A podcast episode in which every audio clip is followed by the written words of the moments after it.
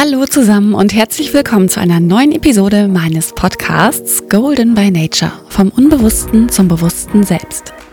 Hinter diesem Podcast steckt die Absicht, mehr Bewusstsein zu schaffen. Mehr Bewusstsein für dich und deine wahre Natur. Für dein Dasein als Schöpfer deiner Realität und deine Selbstverantwortung. Und dabei versuche ich dir in den einzelnen Episoden so viele Tipps und Tricks wie möglich an die Hand zu geben. Mein Name ist Anke Mehmann. Ich bin Heilpraktikerin für Psychotherapie, Hypnosecoach und arbeite als Geistheilerin. Dabei bin ich in unseren Einzelsitzungen dein Mittel zum Zweck.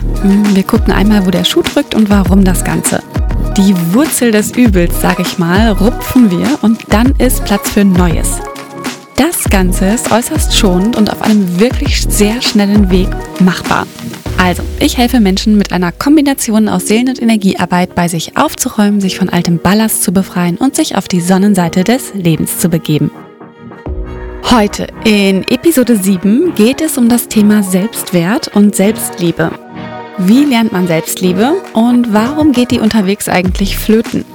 Als Kinder sind wir schließlich vollkommen und je älter wir werden, desto mehr geraten wir in diese ja unbewusste Unvollkommenheit, so nenne ich es mal. Wir sind hier dabei, eine bewusste Unvollkommenheit zu schaffen und uns dessen und unseres Selbst bewusst zu werden, um immer weiter in unsere Vollkommenheit zu wachsen. Da ist das Thema Selbstliebe natürlich essentiell. Also, was ist Selbstliebe überhaupt? Die Liebe, das Höchste und Wichtigste zugleich, die größte Kraft und die Ursache allen Seins. Jeder von uns wünscht sich Liebe in jeglicher Form, in Form von Hingabe, Mitgefühl, Nächstenliebe, ganz gleich. Das kann ich jetzt auch tatsächlich einfach so behaupten und da kann mir auch niemand widersprechen. Und wenn doch, dann würde ich das ganz gerne erklärt kriegen. Die meisten von uns wünschen sich geliebt zu werden. Wir sehen uns nach der Liebe des oder eines Partners, nach der Liebe unserer Familie, nach der von Freunden oder eben von Menschen, deren Freundschaft wir vielleicht begehren. Wenn wir uns nach Liebe sehnen, gibt es da bestimmte Voraussetzungen, die in uns selbst liegen, die wir erfüllen sollten, um eben diese Liebe auch zu erfahren. Wir erinnern uns an Episode 3 und die darin erläuterten geistigen Gesetze. Da war doch dieses Gesetz der Entsprechung oder das der Anziehung auch genannt. Wie oben so unten, wie unten so oben und damit zwangsläufig auch wie innen so außen, wie außen so innen, wie im Kleinen so im Großen. Deine Frequenz sucht sich die passende Frequenz aus. Eben die gleiche, denn gleich und gleich gesellt sich gern. Das, was du ausstrahlst, bekommst du im Außen gespiegelt. Dein Glaube sucht immer die Bestätigung, also seine Entsprechung und wird dann in der Realität abgebildet. Und die äußeren Umstände stärken dann wiederum deinen Glauben. Wünschst du dir also Liebe, dann ist die Grundvoraussetzung die Liebe für dich selbst. Denn der Grad der Selbstliebe bestimmt den Grad der Liebe, die du überhaupt wahrnehmbar empfangen kannst. Das klingt halt irgendwie mies, dass wir Liebe nur bekommen, wenn wir sie auch zu uns selbst haben, aber das ist ja super logisch. Wenn ich mich nicht liebe, wie kann ich dann von jemandem anders erwarten, dass er das tut? Die Liebe fühlt sich ja gar nicht zu uns hingezogen, wenn wir nichts zum Andocken haben, also wenn nichts da ist, wo sie andocken kann. Haben wir diese Selbstliebe, dann strahlen wir das nach außen aus, was uns für andere sofort anziehend und begehrenswert macht. Und dann sehnen wir uns auch tatsächlich nicht mehr nach der Liebe im Außen, beziehungsweise fühlen uns nicht weiter abhängig von ihr. Wir haben sie schließlich in uns selbst. Und an der Stelle möchte ich nochmal sagen, Achtung, Selbstliebe ist nicht mit dem Ego gleichzusetzen. Jemand mit einem riesen Ego hat in der Regel tatsächlich so ziemlich wenig von der wahren Selbstliebe. Wie ich eingangs schon erwähnt hatte, kommen wir ja erstmal vollkommen auf die Welt. Ein Neugeborenes lebt noch vollkommen in der Selbstliebe. Die wird ihm ja erst im Laufe der Persönlichkeitserziehung, ja, man kann tatsächlich sagen, aberzogen. Was passiert hier also? Wenn wir auf die Welt kommen, dann sind wir das Zentrum, also der Mittelpunkt der Welt. Das bedeutet, wir beziehen schon mal alles auf uns. Das macht man so als Kind. Wenn sich dann die Eltern streiten oder wenn die Mutter oder der Vater einen schlechten Tag haben und übel gelaunt sind oder schnauzen, dann können wir das als Kind nicht so differenziert betrachten, wie wir das heute tun. Heute würde ich sagen, ah okay, Mama ist gestresst, ich lasse sie mal in Ruhe oder ich gucke, wie ich sie irgendwie unterstützen kann. Ich habe aber das Wissen, beziehungsweise es ist mir absolut bewusst, dass das nichts mit mir zu tun hat. Als Kind aber ist das nicht so. Das Kind hat diese differenzierte Betrachtungsweise nicht. Das bezieht alles auf sich. Und das Kind könnte das Gefühl bekommen, dass die Eltern es nicht lieben oder eben nur, wenn man besonders lieb ist, sich zurückhält und, und, und. Da entstehen schon mal eine Menge Glaubenssätze. Ich habe des Öfteren mal Kunden oder Kundinnen, die Probleme haben, sich auf Beziehungen einzulassen oder ständig mit Schuldgefühlen durch die Welt laufen oder auch unter extremen Verlust oder Trennungsängsten leiden. Und sehr, sehr häufig sind das Menschen, deren Eltern sich in der Kindheit getrennt haben oder ein Elternteil möglicherweise noch eine oder einen weiteren Partner außerhalb der Beziehung hatten. Ich möchte das Klischee hier jetzt gar nicht groß bedienen und das muss auch überhaupt nicht sein. Ich sage nur, dass es mir häufig unterkommt. Da ist es eben häufig so, dass die Kinder mitbekommen haben, dass die Eltern streiten, dass der eine vielleicht mal eine Nacht auszieht, seine Koffer packt, weggeht und wie gesagt, das Kind kann das nicht differenziert betrachten und bezieht das auf sich. Und wir kennen ja den Riesenspeicher unseres Unterbewusstseins, also könnt ihr euch sicherlich vorstellen, was da alles abgespeichert wurde. So, dann ist ein ziemlich großes Thema der Vergleich. Und das zieht sich ja mal wirklich komplett durch. Das kann schon in der ja, Krabbelgruppe anfangen. Da sagt dann die Mutter vielleicht sowas wie, meine krabbelt immer noch nicht, deiner ist ja schon so weit oder solche typischen klassischen Aussagen. Also wir vergleichen ja auch ständig und da braucht man sich auch nur unser Schulsystem zum Beispiel angucken, aber hier will ich jetzt gar nicht ausschweifen. Jedenfalls, das Kind kriegt alles mit. Auch wenn es noch nicht sprechen kann, wir dürfen da die Schwingungen nicht vergessen. Nur weil die Frequenzen nicht sichtbar sind, heißt es nicht, dass sie nicht wahrnehmbar sind. Und gerade Kinder nehmen weitaus mehr auf, als man meint. Ich hatte das ja in Episode 2 erklärt mit den verschiedenen Zuständen oder Frequenzbereichen, in denen das Gehirn unterwegs ist. Und dass eben alles bis so zum siebten Lebensjahr so ziemlich aufs Unterbewusstsein geht. Das Kind ist da wie ein Schwamm. Und dann fängt schnell der Glaube an, mit mir stimmt was nicht, ich bin falsch, ich bin nicht gut genug und so weiter. Und wir kriegen vielleicht auch mal gesagt, bilde dir nichts ein, nimm dich nicht so wichtig, das Leben ist kein Wunschkonzert. Also im Laufe der Erziehung wird uns eben durch unsere Eltern, unsere Familie und Einflüsse aus unserem Umfeld die Selbstliebe abtrainiert. Also natürlich nicht mit Absicht. Lehrer, Erzieher, alle wirken auf uns ein und wir glauben denen im Außen bald mehr als unserem eigenen Gefühl.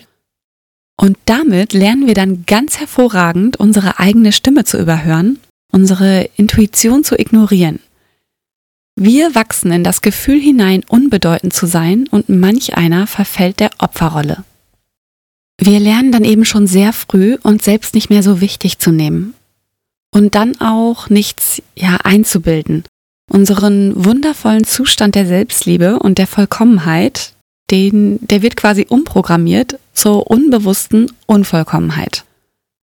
Und dann ist es eben in den weiteren Lebensjahren ein ganz besonders wichtiger Schritt und ein entscheidender Schritt, die Richtung des Bewusstwerdens einzuschlagen. Und genau darum sind wir ja heute alle hier. Worum geht's also? Uns selbst wieder einen Wert zu geben, uns selbst als wertvoll anzusehen, uns unserer wahren Natur bewusst zu werden und unseres Selbst bewusst zu werden, sprich Selbstbewusstsein. Gebe ich mir selbst diese Wertschätzung nicht, so können wir keinen Wert empfangen. Und ich weiß auch alle bereits vorhandenen Dinge in meinem Leben überhaupt nicht zu schätzen. Und an dieser Stelle auch nochmal, das hat nichts mit dem Ego zu tun. Es gibt da diesen Irrglauben, dass Selbstliebe Egoismus sei. Das ist totaler Blödsinn. Es geht darum, mir selbst einen Wert zu geben und es ist nicht gleichzusetzen mich zu bewerten und mich dann am Ende des Tages selbst schlecht zu machen oder zu kritisieren. Es geht hier überhaupt nicht um all die Äußerlichkeiten. Wie sehe ich aus? Was verdiene ich? Wie performe ich in meinem Job? Wo stehe ich auf der Karriereleiter? Wie toll sind meine Noten? Wie viele Komplimente habe ich heute schon kassiert? Nein, Wirklich nein, das hat damit gar nichts zu tun. Das ist Ego und nicht Selbstliebe. Also es geht um die Bewusstwerdung. Wenn du dich selbst liebst, dann erkennst du auch dein wahres Selbst. Dann weißt du auch, wie unfassbar unwichtig das alles ist. Also Karriere, Komplimente und so weiter. Das ist natürlich trotzdem schön, aber darum geht es eben nicht. Du bist ein göttliches Wesen, du bist ein Schöpfer und du bist wundervoll und vollkommen. Und dein Wert ist immer bei 100 Prozent. Absolut unabhängig von äußeren Umständen. Und irgendwann kannst du dann dahin gelangen, dich selbst im anderen zu erkennen. Ausnahmslos in jedem anderen. Du erkennst dann in jedem das Göttliche, das wahre Selbst, die Wirklichkeit hinter dem Schein. Auf dieser Ebene bist du dann imstande zu fühlen, dass du eins bist mit allem und wahrhaftig fähig, bedingungslos zu lieben. Und wenn wir das jetzt so hören, werde ich nochmal betonen, dass das nichts mit dem Ego zu tun hat. Ich denke, das ist jetzt einleuchtend. Wie finden wir dann jetzt also Selbstliebe? Ich nenne jetzt mal drei Aspekte, die ich persönlich für besonders wichtig halte. Das sind die Verbindung zum Herzen, die Arbeit mit dem inneren Kind und sich selbst mit Liebe zu behandeln. Gehen wir mal auf die einzelnen Punkte ein. Die Verbindung zum Herzen, dem Tor unserer Seele. Auf der Ebene des Herzens sind wir bereits Teil der bedingungslosen göttlichen Liebe. Das Herz urteilt auch nicht, wie unser Verstand das ständig tut. Die Essenz unseres Herzens ist Vertrauen, Vergebung und Liebe. Dazu habe ich auch noch eine ganz schöne Affirmation, die ich euch nicht vorenthalten möchte. Aus der Mitte meiner Seele fließt Geborgenheit, Liebe, Harmonie, Sicherheit, Bereitschaft, Erfrischung, Verwandlung, Schöpferkraft, Begeisterung, Frieden. Aus der Mitte meines Herzens lasse ich diese Kräfte für mich wirksam sein. Wie ihr vielleicht selber schon merkt, bei der Verbindung zum Herzen zieht ihr eure Aufmerksamkeit aus dem Außen ab und seid ganz bei euch. Daher kann ich jedem von euch nur die Stille ans Herz legen. Findet euren Weg in die Meditation, seid bei euch. In der nächsten Episode werde ich voraussichtlich eine Selbsthypnose zur Entspannung und zum Thema Selbstliebe zur Verfügung stellen. Und wenn ihr euch mit eurem Herzen verbinden möchtet, dann gibt es auch so eine kleine Übung. Ähm, da legt ihr eine Hand aufs Herz Neigt den Kopf, also das Kinn, leicht Richtung Brust. Atmet durch die Nase ein, in den Bauch hinein und durch den Mund wieder aus. Und das macht ihr drei, vier Mal. Dann könnt ihr merken, wie eure Aufmerksamkeit eher nach innen gerichtet wird. Okay, weiter geht's mit dem inneren Kind. Ich gehe mal davon aus, dass das den meisten von euch ein Begriff ist. Das innere Kind ist ein Modell für die Betrachtungsweise unserer inneren Erlebniswelten. Es symbolisiert all unsere gespeicherten Emotionen, Erfahrungen und Erinnerungen aus unserer Kindheit. Denn die sind ja alle gespeichert, wie wir wissen, und uns bewusst oder eben nicht bewusst. Und dass unsere Kindheit prägend ist, brauche ich ja jetzt nicht nochmal zu erläutern. Ich möchte aber noch dazu sagen, dass niemand von uns als weißes Blatt aus seiner Kindheit kommt. Wir alle gehen da mit unseren antrainierten Mustern und Glaubenssätzen raus. Und auch wenn die Erinnerungen aus der Kindheit bilderbuchmäßig waren, heißt das gar nichts, weil du hast trotzdem deine Muster. Und die einen dienen dir eben mehr und die anderen weniger. Unser inneres Kind steht oft für den verletzten Persönlichkeitsanteil in uns. Häufig, so zumindest die Erfahrung mit meinen Kunden und Kundinnen, liegen hier noch uralte Glaubenssätze begraben, Situationen, die vielleicht belanglos erscheinen und dennoch einen großen Impact hatten. Es gibt Menschen, die als Kind zu wenig Liebe erfahren haben oder nicht die Aufmerksamkeit bekommen haben, die sie sich gewünscht hatten. Oder sie wurden vernachlässigt, mussten viel zu früh auf eigenen Beinen stehen oder haben sogar emotionale oder körperliche Gewalt erlebt. Solche Ereignisse werden dann natürlich aus dem Tagesbewusstsein verdrängt. An dieser Stelle könnt ihr euch auch nochmal Episode 5 zum Thema Trauma anhören. Heute wissen wir ja aber, und ich habe es auch oft genug erwähnt, 95% Unterbewusstsein, 5% Bewusstsein. Also wir wissen, dass Verdrängung eben nicht hilft.